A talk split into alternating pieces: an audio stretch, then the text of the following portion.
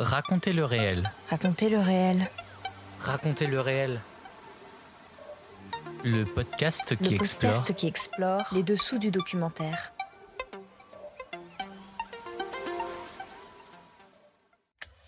Bonjour, je suis Clément et je vous emmène découvrir les dessous de la création documentaire. Épisode 17 Le doublage et le sous-titrage d'un film documentaire.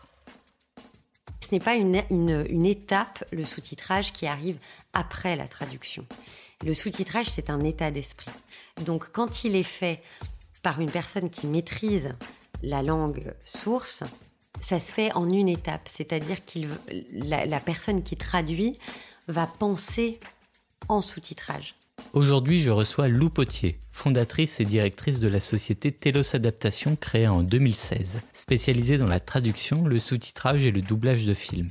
Telos Adaptation travaille régulièrement sur des documentaires diffusés sur Arte, France Télévisions, Canal+, et d'autres chaînes. Parmi les derniers films sur lesquels ils ont travaillé, nous pouvons citer Salvator Mundi, la stupéfiante affaire du dernier Vinci d'Antoine Vitkin, produit par Zadig Productions et diffusé sur France 5 en 2021, Fast Fashion, réalisé par Édouard Perrin et Gilles Beauvon pour Première Ligne, diffusé sur Arte en 2021, Regard Noir, réalisé par Aïssa Maïga et Isabelle Simeoni pour Zadig en 2021 et disponible sur Canal+, ou encore Polaris, réalisé par Enar Avera pour Point du Jour et présenté à la 75e édition du Festival de Cannes.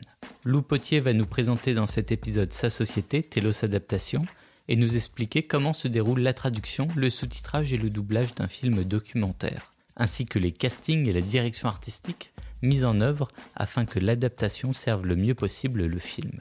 Racontez le réel, épisode 17, ça commence maintenant.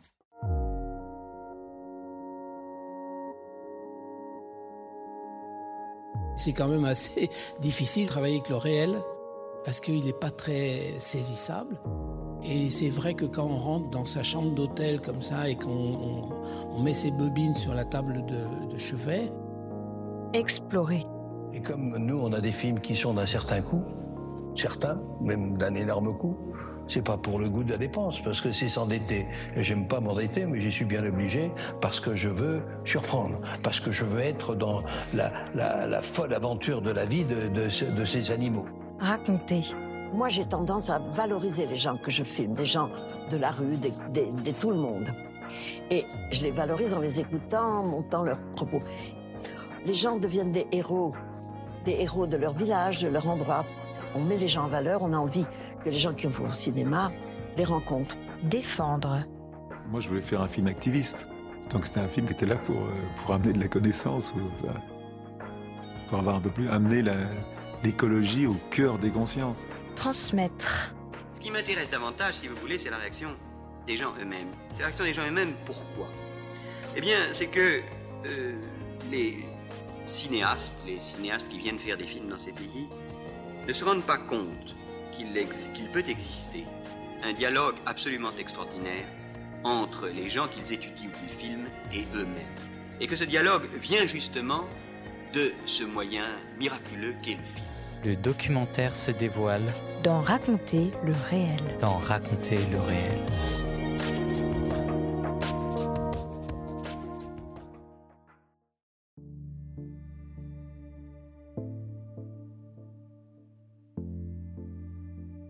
Telos. Adaptation.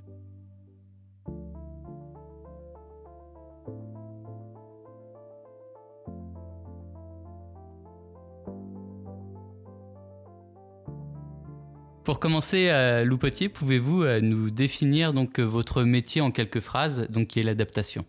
Alors c'est un travail de transcréation, euh, c'est-à-dire qu'un documentaire nous arrive dans une langue étrangère, en tout cas étrangère par rapport au, pays où, le spectateur se trouve, et il faut l'adapter dans cette langue cible, que ce soit en voix ou en sous-titrage. Comment euh, vous est venu ce, ce métier? Euh, en fait, euh, j'ai passé pas mal de, temps à l'étranger, ce qui m'a donné certainement le, goût de la découverte d'autres cultures et d'autres langues. Euh, je suis revenue à Paris quand j'avais 18 ans, donc après 9 ans passés entre l'île Maurice et le Burkina Faso. et, je découvre donc ce métier à 19 ans, mais je je, je, n'arrête pas mes études pour autant et je, poursuis des études jusqu'en jusqu'en thèse euh, en lettres, euh, à faire donc un, cursus en, recherche où j'étudiais les, les, rapports entre poésie et peinture et en parallèle euh, à mener un cursus plus professionnalisant, on va dire, avec un master en, en journalisme audiovisuel je, suis donc engagée par mon, cousin Germain, en fait, qui avait plus l'âge d'être mon oncle, quand j'avais 19 ans, pendant deux mois d'été au sortir de, mon hypocagne. Et euh, j'ai eu la chance à cette période-là de, de découvrir ce métier en adaptant la célèbre série Palette euh, pour Arte en, en anglais et en italien pour l'aider puisqu'il venait de monter sa société qui s'appelait Noesis. Euh, et malheureusement, il découvre qu'il a un cancer du foie euh, à ce moment-là et donc doit faire une chimiothérapie assez longue. Et donc pour mener à bien ces versions anglaises et italiennes de la série Palette, il me demande de l'aide. Euh, je découvre du coup un petit peu tous les rouages et puis il me forme euh, euh, avec les moyens du bord et assez rapidement parce qu'il n'a pas à l'époque donc une santé de, de faire. Et ça m'amuse beaucoup, déjà parce que j'étais j'étais déjà passionnée par la peinture, que j'avais un goût certain pour les langues et que je découvre ce bah, ce métier où, euh, se rencontrent euh, plusieurs, euh, plusieurs corps de métiers différents, des, traducteurs, des comédiens, des ingénieurs du son, des gens qui sont très dans la technique, d'autres dans l'artistique, évidemment pour la plupart où les deux se mêlent. Et puis, et puis je poursuis tout de même donc mes études et j'y reviens puisqu'il m'appelle tous les ans pour me demander où j'en suis. Et je crois que je l'ai désespéré quand après le master 1, le master 2, le double master, je lui ai annoncé que j'étais en thèse. Et donc il me, il m'enjoint à, le seconder pour de bon euh, à Noésis. Et on passe un, marché euh, euh, assez fou parce que euh, lui n'a pas du tout les moyens de, de, de, m'engager avec un salaire vraiment possible. Et et je joue le jeu quand même, un peu comme une partie de poker où je lui dis banco, la seule condition pour que j'accepte ces termes-là, c'est que tu m'apprennes tout ce que tu sais. Et, et il a rempli sa part du marché et, euh, il m'a appris euh, énormément, en, bah surtout en un an, puisque, puisque le but de toute façon c'était qu'il euh, parte de Paris, qu'il puisse retrouver un peu sa santé. Donc je me retrouve à 23 ans à, bah, me lancer dans ce métier-là et à devenir en fait très très vite directrice de, de production, mais d'une société où on était euh, deux quoi, euh, et puis trois. Mais c'est comme ça que ça, c'est comme ça que ça se lance et c'est comme ça que j'ai été euh, absolument mordue. Et donc en 2016 ensuite vous avez créé Telos Adaptation. Est-ce que vous pouvez donc nous présenter Telos Adaptation? Bien sûr. Donc en 2016, je crée cette société pour faire suite euh, à Noesis, puisque euh, puisque son état enfin l'état de Xavier ne lui permettait plus de, de tenir. Euh, je crée Telos en mars 2016 avec heureusement la confiance de, de nos clients. Je reprends tout, bah, tout le, savoir-faire euh, qui m'a été transmis et puis toute, euh, forte de toutes mes expériences euh, bah, pendant six ans quand même où j'ai travaillé là-bas.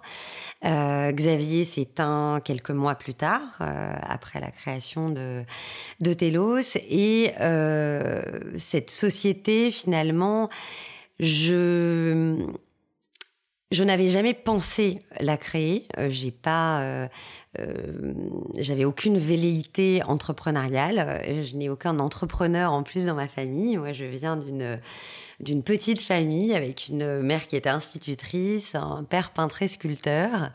Euh, et j'ai essayé de faire racheter Noesis par une autre société, et puis ça ne s'est pas fait. Donc j'ai pris mon courage à deux mains pour créer cette société en me disant, ben, je tente le tout pour le tout. Moi, ce que je veux faire, c'est continuer de faire ce métier qui est beau, euh, de travailler sur de belles choses, que ce soit des, très grands documentaires euh, américains à adapter en français, ou que ce soit des documentaires plus intimistes euh, euh, que je vais accompagner parce que euh, produits euh, en France avec un réalisateur français mais qui va tourner à l'étranger. Et donc j'avais toutes ces, bah, toutes ces choses qui me tenaient vraiment à cœur, en tout cas de, de, poursuivre, puisque j'avais euh, même pas 30 ans. Euh, et ce qui va lancer Telos, c'est euh, bah, c'est- c'est l'unité Société et Culture d'Arte qui me confie Vietnam, la série documentaire de, de Ken Burns. Donc 9 heures de documentaire en vietnamien et en anglais à adapter vers le français en, en voice-over, en doublage et en sous-titrage. Aujourd'hui, vo- votre rôle a forcément euh, évolué puisque vous êtes responsable d'entreprise. Qu'est-ce que qu'est-ce qui a changé entre euh, le jour où vous avez fondé Telos Adaptation et vous, j'imagine, vous étiez vraiment euh, dans la création du doublage au quotidien et aujourd'hui, vous êtes peut-être vous prenez un peu plus de recul? C'est sûr qu'il a fallu que j'apprenne énormément, c'est-à-dire que j'ai des qualités en, en management, en, en gestion. Euh, il a fallu que j'apprenne un autre métier, mais en même temps, ça s'est fait en douceur, puisque au départ, on n'avait pas non plus euh, le même nombre de versions qu'aujourd'hui, donc c'était c'était tenable. Euh, effectivement, il fallait jongler entre euh, euh, vraiment avoir les mains dedans, trouver euh, les traducteurs. Euh, mener les enregistrements, faire des vérifications de, de mixage, euh, assister aux, simulations de, sous-titrage, tout en étant dans la partie euh, stratégie aussi pour, pour mener cette boîte quelque part. Et, ce qui m'a aidé, parce que là, je, je parle de moi, mais au fond, je suis pas grand-chose sans l'équipe que j'ai constituée aujourd'hui, c'est-à-dire cette équipe qui s'est constituée au fil des années. Euh, Natacha Langmantil qui euh, m'a rejointe au bout d'un an et demi euh, de, de, de, Telos. Euh, Donc ça fait maintenant bah, plus de quatre ans qu'elle est, est avec nous. Et puis ensuite des chargés de production. Donc c'est vrai que ce qui, là où j'avais l'impression de, de perdre la main, je la reprenais aussi dans, dans la découverte.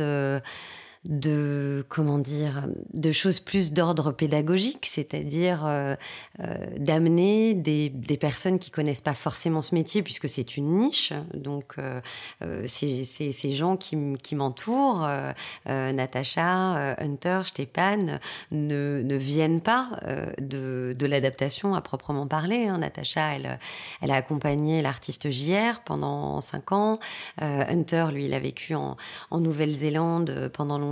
Il a fait des traductions, notamment pour le monde diplomatique, euh, euh, très intéressé aussi par le documentaire. Il a fait de la radio. Euh, euh, lui, vient de chez Arte, donc lui, il a, eu cette expérience à, la télé, mais à proprement parler, personne ne sait faire ce métier. Donc, il faut transmettre et euh, cette transmission, moi, elle me, tient beaucoup, beaucoup à cœur. Donc aujourd'hui, je suis plutôt dans le développement de la société, dans le fait de, effectivement, de me rendre à des festivals, euh, de de savoir où on va, de, de répondre aussi aux demandes qui nous arrivent, parce qu'on a, on a la chance que, que, notre numéro se, se passe, euh, je ne sais pas, sous le manteau ou autre, mais il ne se passe pas une semaine sans qu'on soit contacté par de nouveaux clients. Donc effectivement, il y a, il y a ça à gérer.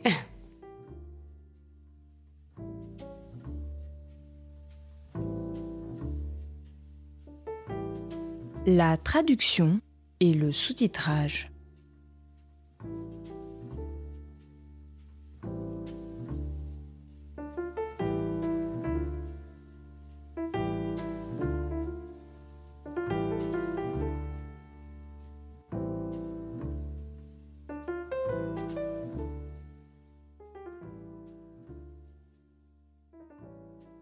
Nous allons maintenant rentrer dans le vif du sujet qui est donc la traduction déjà. Tout commence par la traduction, puis viendra ensuite le sous-titrage et le doublage. Pouvez-vous nous expliquer comment se, passe concrètement cette première étape lorsqu'on vous contacte pour faire une demande de traduction? Alors la toute première étape, c'est de, c'est de regarder le documentaire qui nous est confié et de dégager euh, les enjeux euh, qui seront liés euh, à l'adaptation. Alors les enjeux effectivement linguistiques qui seront en rapport direct avec la traduction, mais aussi au degré de, d'oralité qu'il va y avoir, des recherches, le sujet, puisque nous, ce qu'on aime faire, c'est vraiment euh, tailler sur mesure une équipe pour le documentaire qui nous est confié. Euh, donc déjà, il va y avoir le choix de l'auteur. Euh, cet auteur qui est dans la plupart des cas le traducteur. Euh, qui est choisi aussi pour ses qualités euh, d'adaptation, c'est-à-dire de, calibrage euh, d'un texte pour du voice-over ou du sous-titrage. Et puis, dans certains cas, l'auteur n'est pas le traducteur, puisque il peut y avoir plusieurs langues dans ce documentaire, ou une langue suffisamment rare pour nous, pour qu'il n'y ait pas d'auteur spécialisé dans la traduction audiovisuelle pour passer directement de la langue source à, la langue cible. Ben, par exemple, on peut, je, me, souviens d'un documentaire qui nous a été confié par, euh, par Arte sur une, euh, sur une vachère, une vieille vachère qui vit dans les montagnes en Iran. par chance, euh, je, ben, je me souviens d'une adaptatrice d'ailleurs qui euh, qui est très respectée dans notre métier, Masume Laïdji, qui maîtrise le persan et euh, on lui confie ce documentaire. Et puis en fait, on se rend compte que le script est en persan, mais en fait, elle parle un dialecte qui peut euh, euh, se rapprocher du persan, mais qui n'en est pas complètement, avec un script qui finalement est assez lacunaire. Euh, des, des, chants ne sont pas retranscrits, et donc elle doit faire appel à un cousin qui lui-même va réussir à trouver quelqu'un de sa famille qui est colporteur et qui va justement dans ces montagnes-là et qui est capable de déchiffrer les chants qu'on lui a fait écouter. Donc voilà, ça, peut partir de là. Euh, il peut y avoir des, documentaires dans lesquels euh, il y a plusieurs langues. Là, en ce moment, on est sur une euh, série documentaire autour de l'Afrique. Donc on se retrouve avec de la Houssa, du Bambara, du pidgin, du fanté, du moré. Et donc, effectivement, nous, notre travail au préalable, c'est d'aller chercher tous ces locuteurs et de travailler ce matériau de traduction. Et c'est pour ça aussi qu'on appelle le, le, texte rendu une adaptation et non pas une traduction. C'est parce qu'on n'est pas dans une traduction littérale. Euh, et puis, on n'adapte pas non plus euh, un scénario bien ficelé. Ce sont des gens qui, qui, qui, parlent comme je vous parle, donc avec un degré d'oralité euh, assez fort, et il faut le retranscrire. C'est-à-dire que c'est un texte qui n'a pas vocation à être lu, mais à être vraiment dit. et que ça fasse la blague quand on écoute euh, la version française, c'est-à-dire d'avoir quelqu'un qui parle avec ce naturel euh, pour suivre euh, l'intervenant en version originale. Effectivement, ça va dans le sens de ma question suivante, où c'est un exercice délicat, puisqu'effectivement, il faut retranscrire exactement cette oralité. Quelles sont peut-être les ficelles, les techniques pour vraiment ne pas dénaturer, j'imagine, le documentaire aussi, et garder le propos initial? Eh bien, euh, la première chose, c'est déjà de, comment dire, d'être dans le ton. Euh, ça, c'est certain. Après, il y a des choses auxquelles on pense moins, qui sont par exemple toutes les recherches euh, afférentes à ce, travail-là, puisque un réalisateur a passé des mois et des mois, voire parfois des années à travailler sur un documentaire. Euh, nous, la, partie traduction, euh, elle prend environ euh, une à deux semaines pour un 52 minutes, mettons. Donc, il faut déjà aller chercher des choses euh, qui soient en, lien, enfin en tout cas s'intéresser pour les auteurs au sujet pour être sûr de ne pas faire un glissement de sens ou pire euh, un contresens.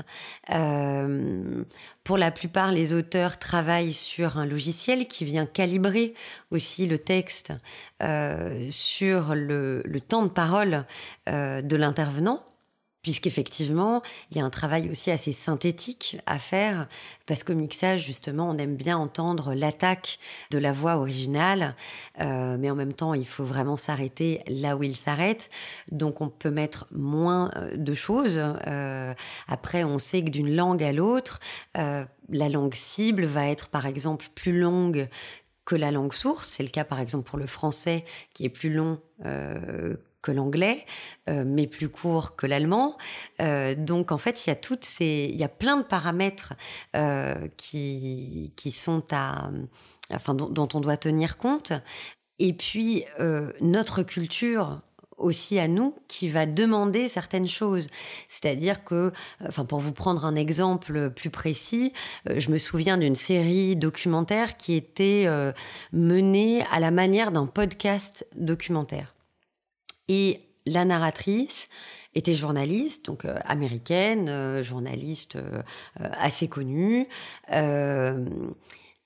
avec un style très direct et par exemple, elle, appelait, elle disait, elle disait aux, spectateurs, elle, les prenait un peu par la main en leur disant, euh, euh, bah je, vais vous présenter euh, un tel et au lieu de donner vraiment le nom, genre professeur machin, c'était juste le prénom.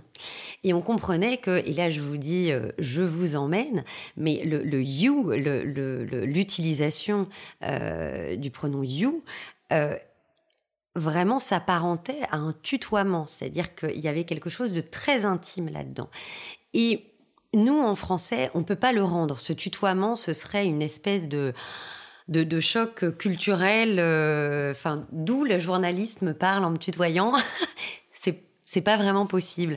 Et donc dans ces cas-là, effectivement, il faut trouver des astuces pour retrouver cette espèce de d'intimité euh, créée entre cette personne qui nous parle euh, et nous. Effectivement, on ne peut pas aussi en France euh, appeler un, professeur, un scientifique par son prénom. Ça, ça ne se fait pas. Donc, il fallait voilà trouver des, des astuces, raccourcir les phrases. Euh, avoir des, choses vraiment dans un style direct euh, pour qu'on se retrouve avec cette même euh, chaleur, avec ce, côté où on se sentait embarqué.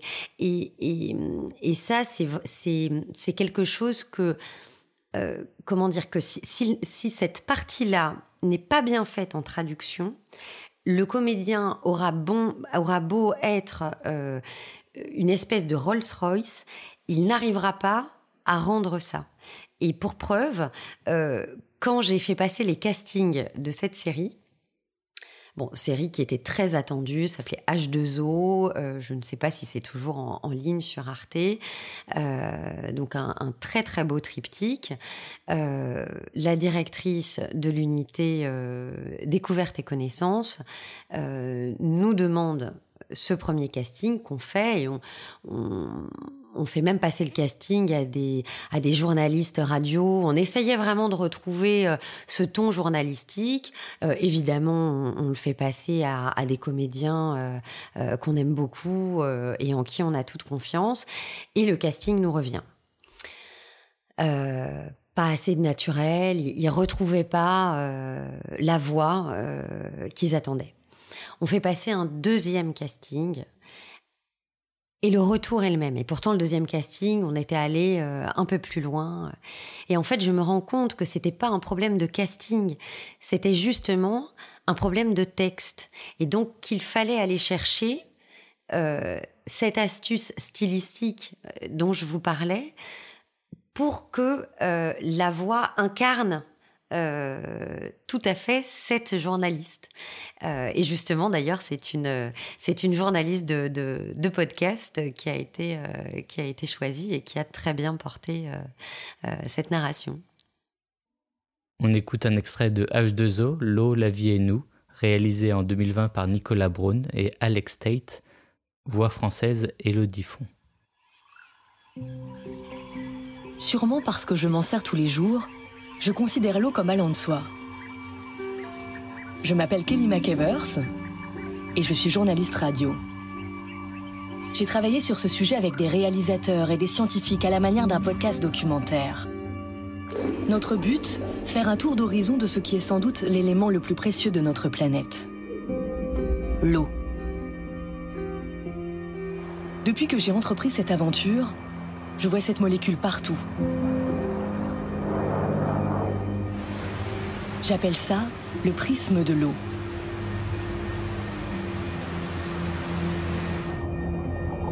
Regardez les choses par ce biais et vous verrez de l'eau dans tout ce qui vit.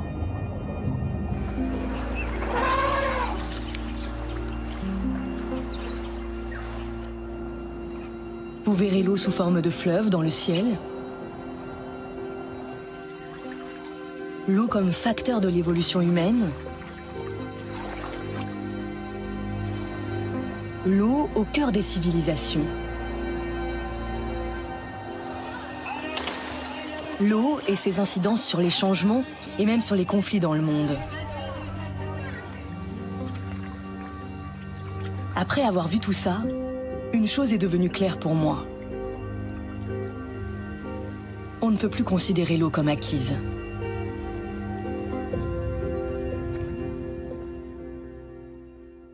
On parle beaucoup euh, de, depuis le début de traduction donc euh, étrangère vers le français, Mhm. mais vous faites aussi l'inverse.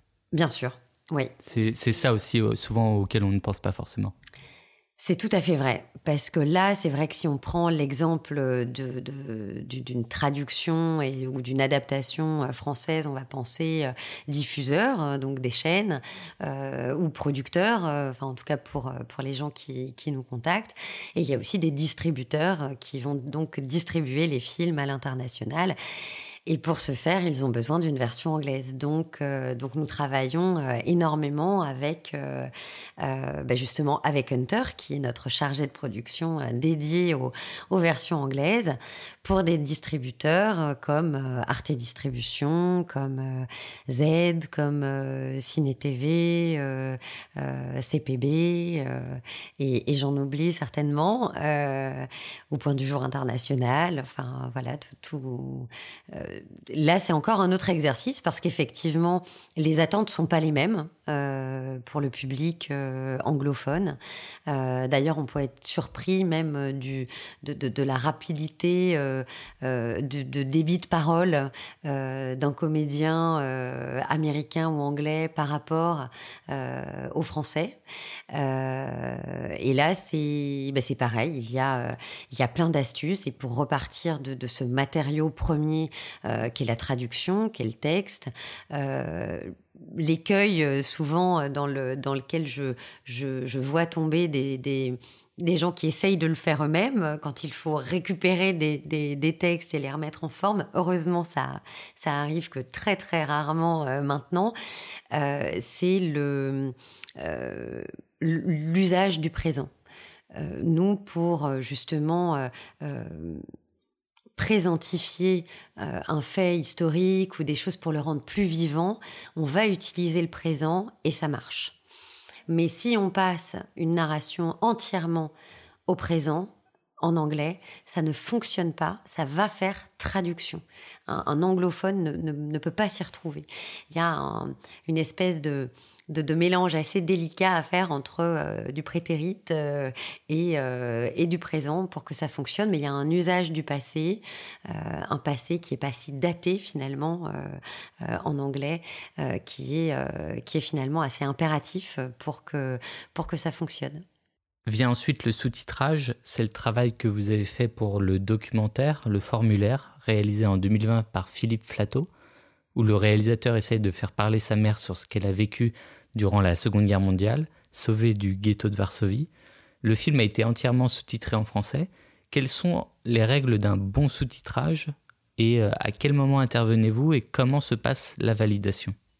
Alors les, les, les, enjeux du sous-titrage sur, euh, euh, sur un film en, en tout sous-titre euh, sont effectivement énormes. Pour vous parler justement de, de, ce film que j'avais euh, vraiment, enfin que j'affectionne énormément et qui euh, euh, et qui est peut-être passé un peu inaperçu parce que parce que film très très confidentiel, fait fait très très joliment,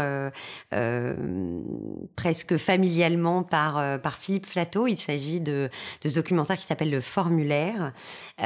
Philippe Flatteau, le, le réalisateur, parle en fait de, de de son histoire à lui, de, l'histoire surtout de, sa mère qui, euh, euh, qui lui avoue très très tardivement être une euh, rescapée de Varsovie. et le film oscille entre des, des dialogues, enfin la mère et le fils qui se répondent, ou en polonais, ou en français. Et euh, le travail du coup de l'auteur, euh, et on avait évidemment trouvé une autrice euh, en sous-titrage qui maîtrise le polonais, c'est d'avoir aussi un maximum d'éléments du réalisateur qui a été très très généreux aussi de son histoire, de ce qu'il voulait, de ce qu'il voulait rendre. et donc là, effectivement, comment dire, ce n'est pas une, une, étape, le sous-titrage, qui arrive après la traduction. Le sous-titrage, c'est un état d'esprit. Donc quand il est fait par une personne qui maîtrise la langue source, euh, ça se fait en une étape, c'est-à-dire qu'il la, personne qui traduit va penser en sous-titrage. Euh, ce qu'il faut, euh, enfin ce dont il faut avoir conscience et, euh, et, et, si je le dis comme ça, c'est justement parce qu'en tant que spectateur, il y a des choses qu'on ne, ne conscientise pas et qui sont pas faites pour être conscientisées. Euh, c'est que quand on, quand on reçoit un film, on reçoit euh, des images, du son et, la réception au cerveau se, fait de, de manière immédiate. Quand on se retrouve face à du sous-titrage, il y a un effort de lecture. et cet effort de lecture prend du temps. Donc on ne le reçoit pas avec la même immédiateté que euh, la parole qu'on va, va entendre. En cela, le sous-titrage doit forcément être plus synthétique que ce qui est dit. Euh, et aussi, il ne souffre, enfin la lecture d'un sous-titrage ne souffre d'aucune question, d'aucune réflexion. C'est-à-dire qu'il peut parfois euh, y avoir un sous-titrage, comment dire, qui va respecter toutes les règles, mais si il est trop alambiqué, alors qu'au niveau de la durée, etc., on est bon, là, le spectateur va se poser la question de, enfin en tout cas de refaire le fil, de, de recréer de la syntaxe, et le temps qu'il fasse ça pour vraiment comprendre ce qu'il a lu, il a loupé les cinq sous-titres suivants et il a décroché. Ou en tout cas, il a, raté une, information euh, capitale. Ou pas, mais si elle est capitale, c'est dommage. Donc il y a euh, cet exercice de, rythme que représente le sous-titrage, au-delà euh, de l'aspect linguistique justement de traduction, mais de rythme, de fluidité. et un bon sous-titrage, c'est un sous-titrage qui s'oublie, où on n'a pas l'impression de lire. Et, en même temps, il faut que euh, les personnes qu'on voit euh, à l'écran soient suffisamment caractérisées, qu'ils aient suffisamment de couleurs, tout ça en, quelques petites lignes. Euh, donc, ce qui nous nous ravit quand c'est possible, c'est effectivement d'être en lien avec le réalisateur. Parce que là, on fait ce qu'on appelle une simulation des sous-titres. Une fois que le sous-titrage est prêt, on se réunit dans une salle de sous-titrage et on passe le film comme si on était euh, justement spectateur. Les sous-titres euh, apparaissent, euh, tout se déroule jusqu'à ce qu'on se pose une question. Alors ça peut être l'opérateur de sous-titrage qui est aux manettes qui va se poser une question puisque lui est là comme téléspectateur zéro avec des compétences en sous-titrage, mais il reçoit le film pour la première fois et c'est très important parce que le réalisateur, lui, à ce stade-là, justement après le montage, puisque le sous-titrage se fait en toute, fin de post-production. Quoi, hein, euh. Il le connaît donc par cœur, son, film. L'auteur a vécu avec pendant une ou deux semaines. Il ou elle connaît euh, son sous-titrage, son texte. Donc l'auteur n'est plus complètement à même à la relecture de savoir si ça se lit extrêmement bien ou non, ou si on va bloquer. Et l'opérateur de sous-titrage, il est là justement pour dire attendez là j'ai pas tout à fait compris ou c'était voilà ça allait trop vite pour moi et, et là il y aura justement des bah, des, réponses à ces questions qui vont être amenées euh, euh, par l'auteur, le réalisateur qui va préciser ce que l'intervenant essaie de dire, puisqu'en plus lui, il a le contexte, vu que l'interview, c'est c'est peut-être 5 minutes sur 45 minutes ou 2 heures de rush qu'il a choisi, donc il a, tout ce contexte-là qui est important. Ou au contraire, c'est le réalisateur qui dit, ah oui, mais là, je, tenais vraiment à, à ce à, un, terme particulier ou euh, à une idée. Et il arrive que parfois euh, les intervenants parlent très vite et qu'il ne soit pas possible de retranscrire les deux idées dans un, sous-titre. Et là, il faut choisir. Euh, voilà, et donc c'est tout ce qu'on fait pendant cette séance de simulation, au terme de laquelle on a un sous-titrage abouti. C'est là où ce que vous disiez au tout début, le mot adaptation prend effectivement tout son sens. Exactement.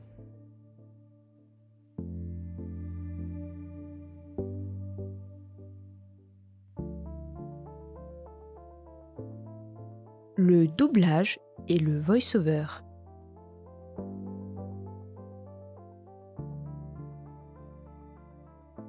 Passons maintenant euh, au doublage. Est-ce que vous pouvez présenter les deux types de doublage qu'il existe? Euh, Souvent pour le documentaire, donc on va plutôt utiliser le, le voice-over. Oui. Mais il existe aussi un, autre nom pour désigner le doublage de la fiction. Oui, le doublage synchrone. Alors, euh, c'est donc de, la synchronicité labiale. Euh, donc ça, c'est pas du tout une technique qui est utilisée euh, en documentaire, sauf pour des documentaires, comment dire, qui mêlent, enfin des, des docu-fictions, où là, on va rechercher la synchronicité labiale alors que quand on va parler de doublage euh, pour un, documentaire, euh, c'est un terme euh, finalement un peu inapproprié parce qu'il va recouvrir euh, ben, deux choses différentes. Le doublage, effectivement, de la, de la narration. Donc, c'est-à-dire que là, euh, si on, on, parle donc d'un documentaire, mettons, euh, de la BBC ou de PBS, donc où on a une narration qui est portée en anglais, dans la version française, cette voix anglaise va disparaître et va être remplacée par la voix française mixée. Et puis, il y a donc le voice-over, où là, c'est la surimposition d'une voix française sur une voix originale. Et cette voix originale, donc, elle ne disparaît pas. On entend bien euh, les intervenants quand ils parlent. Et là, tout le, euh, ben, tout le travail un petit peu délicat euh, à faire, c'est à la fois de, effectivement, de suivre la personne dans son intention, et puis là, on n'a pas affaire à des, personnages, mais, mais de vrais gens euh, qui, euh, qui, qui, livrent, qui se livrent, qui vont livrer une émotion, si c'est un témoignage par exemple, intime, ou qui vont euh, livrer une, un, cheminement de pensée ou, nous exposer euh, euh, le résultat de, recherche. ça peut être très varié, donc il faut aussi qu'au coton, on sache où se placer. et c'est en ça que justement, quand on vient mixer ces deux voix et que c'est bien fait, on a l'attaque de, de l'intervenant et puis tout de suite après le français qui arrive pour, euh, pour se mêler euh, avec la voix originale euh, tout en n'ayant pas une espèce de résultat cacophonique. Il y a une direction artistique. Il y a donc un, j'imagine, dans le, choix des voix déjà. Bien sûr. Et le casting lors aussi de, l'enregistrement. Comment se, déroule tout ça? Bah, C'est un poste qui est essentiel, ce, poste de, direction artistique. Euh, un directeur artistique, déjà parce que mon directeur artistique, ça, ça, veut, ça, ça recouvre euh, plein de réalités différentes euh, selon la branche dans laquelle on se trouve. Donc là, effectivement, pour, de, pour doubler des, des, des, documentaires ou des fictions, un, un directeur artistique, c'est quelqu'un qui a bah déjà en tout premier lieu une intelligence de la langue, euh, qui a effectivement un, large réseau de, comédiens avec qui euh, euh, il travaille, avec qui il est ou habitué à travailler ou qu'il va former.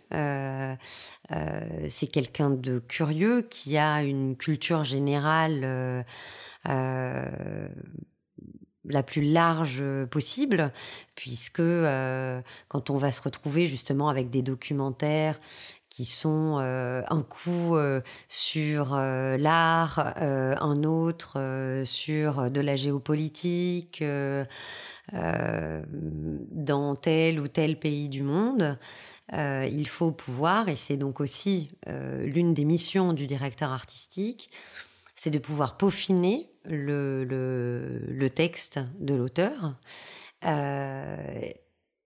ou voire de le corriger à certains endroits. Euh, donc c'est aussi quelqu'un qui va faire des recherches, mais qui évidemment dirige, qui va diriger des comédiens euh, pour qu'ils portent le texte euh, au mieux, en faisant attention à ce que à ce, à ce que les comédiens par exemple ne ne volent pas l'émotion de l'intervenant qu'ils qu'il doublent si si c'est un passage un peu chargé, euh, il vaut mieux être dans, quelque chose d'assez euh, euh, léger, pour ne pas dire monocorde, alors que dans d'autres cas, il va falloir vraiment jouer.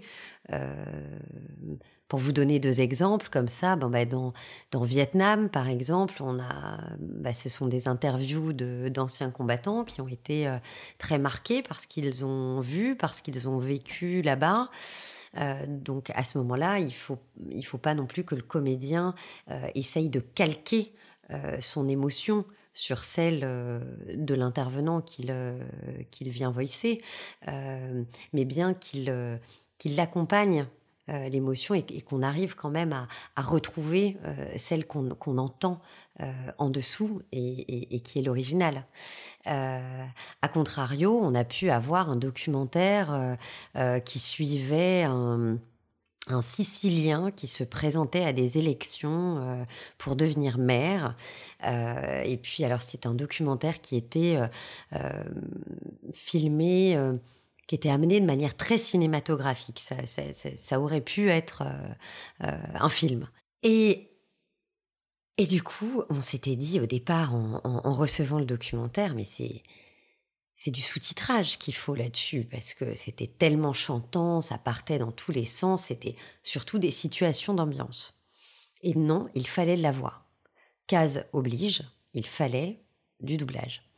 Et là, c'est vrai qu'avec notre directeur artistique, on a choisi cette solution qui était euh, bah, finalement la, la plus adéquate, qui était de faire une espèce de doublage, c'est-à-dire sans tomber dans le doublage synchrone, mais vraiment de d'être sur le, les intervenants tout le temps. Euh, pas de décalage, pas de. Là, on, revoyait les choses euh, complètement, complètement différemment. Et c'est pour ça que là, je, peux vous donner les grandes lignes de notre métier. Effectivement, il y a, plein de choses qui se, qui se ressemblent, mais au fond, on est obligé de remettre en question.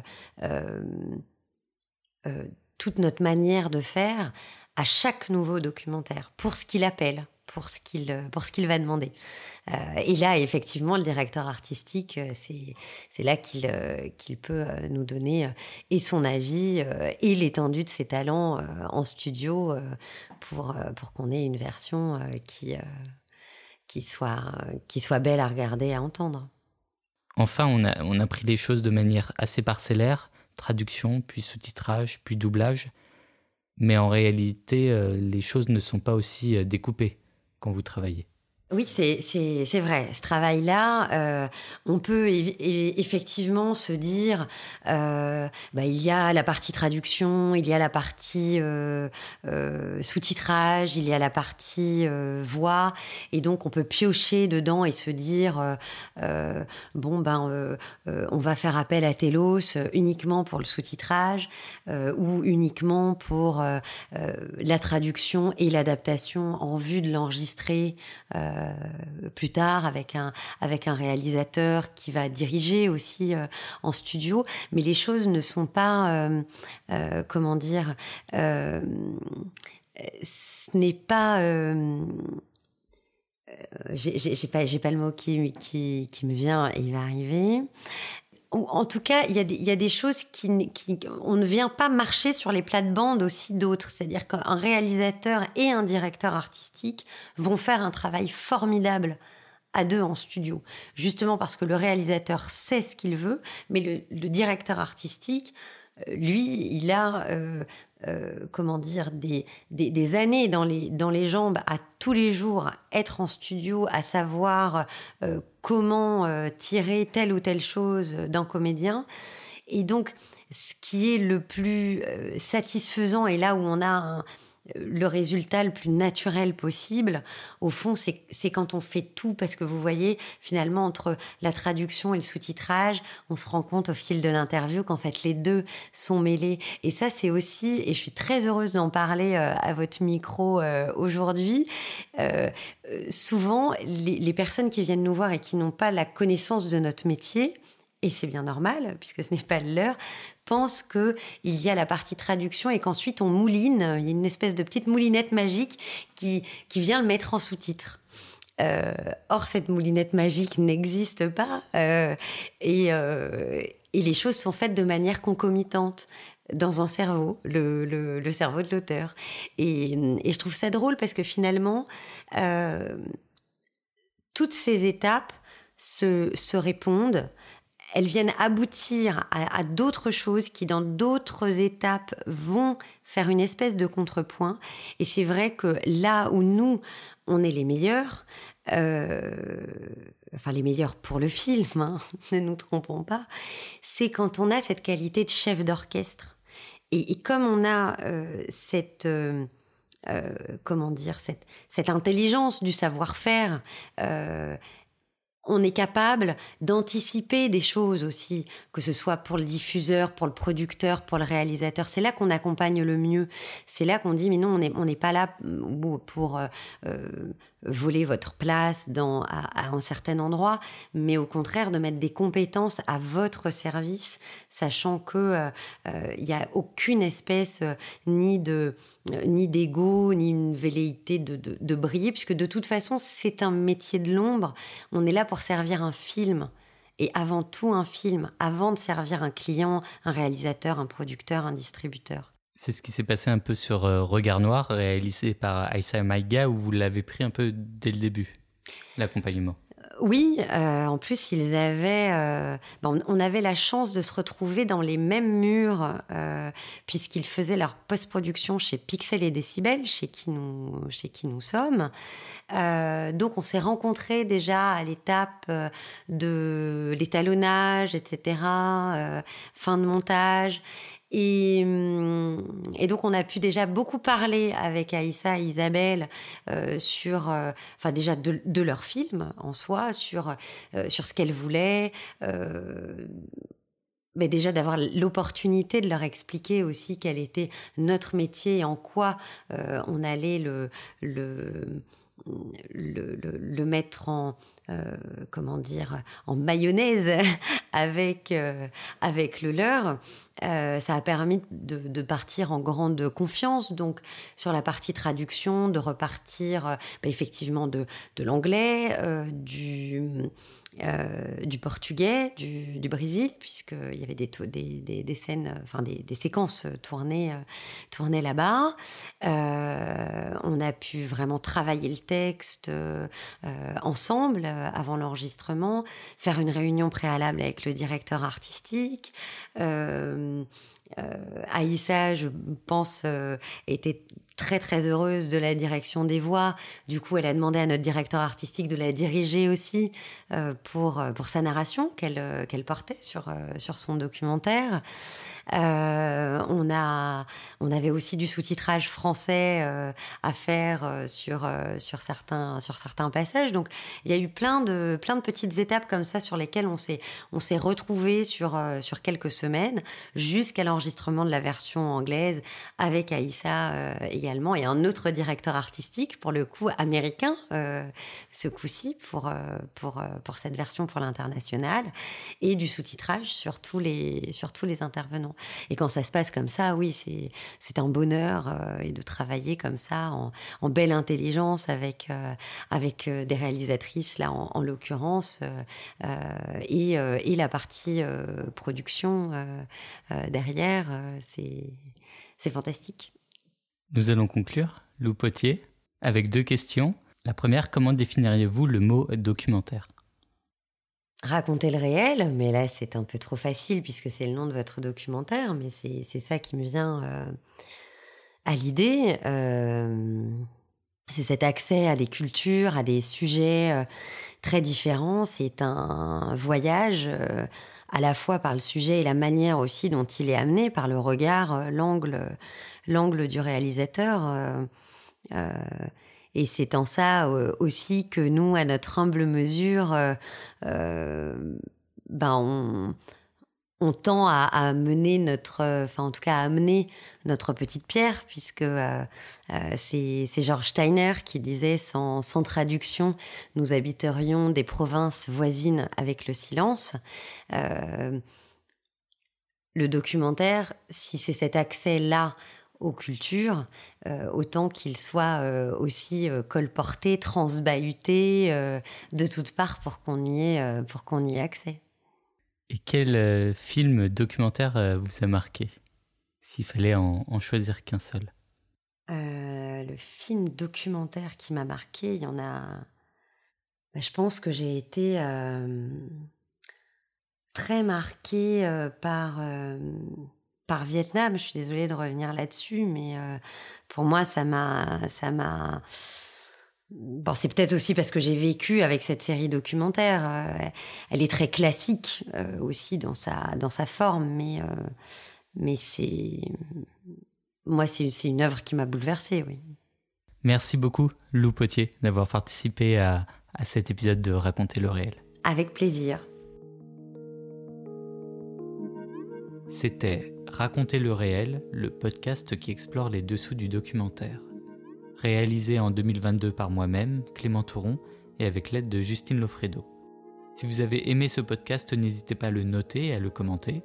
Vous pouvez également vous abonner aux pages Facebook et Instagram de Raconter le réel, où vous trouverez des infos supplémentaires, des recommandations de documentaires et la date de sortie du prochain épisode. Je vous dis à très bientôt pour un nouvel épisode.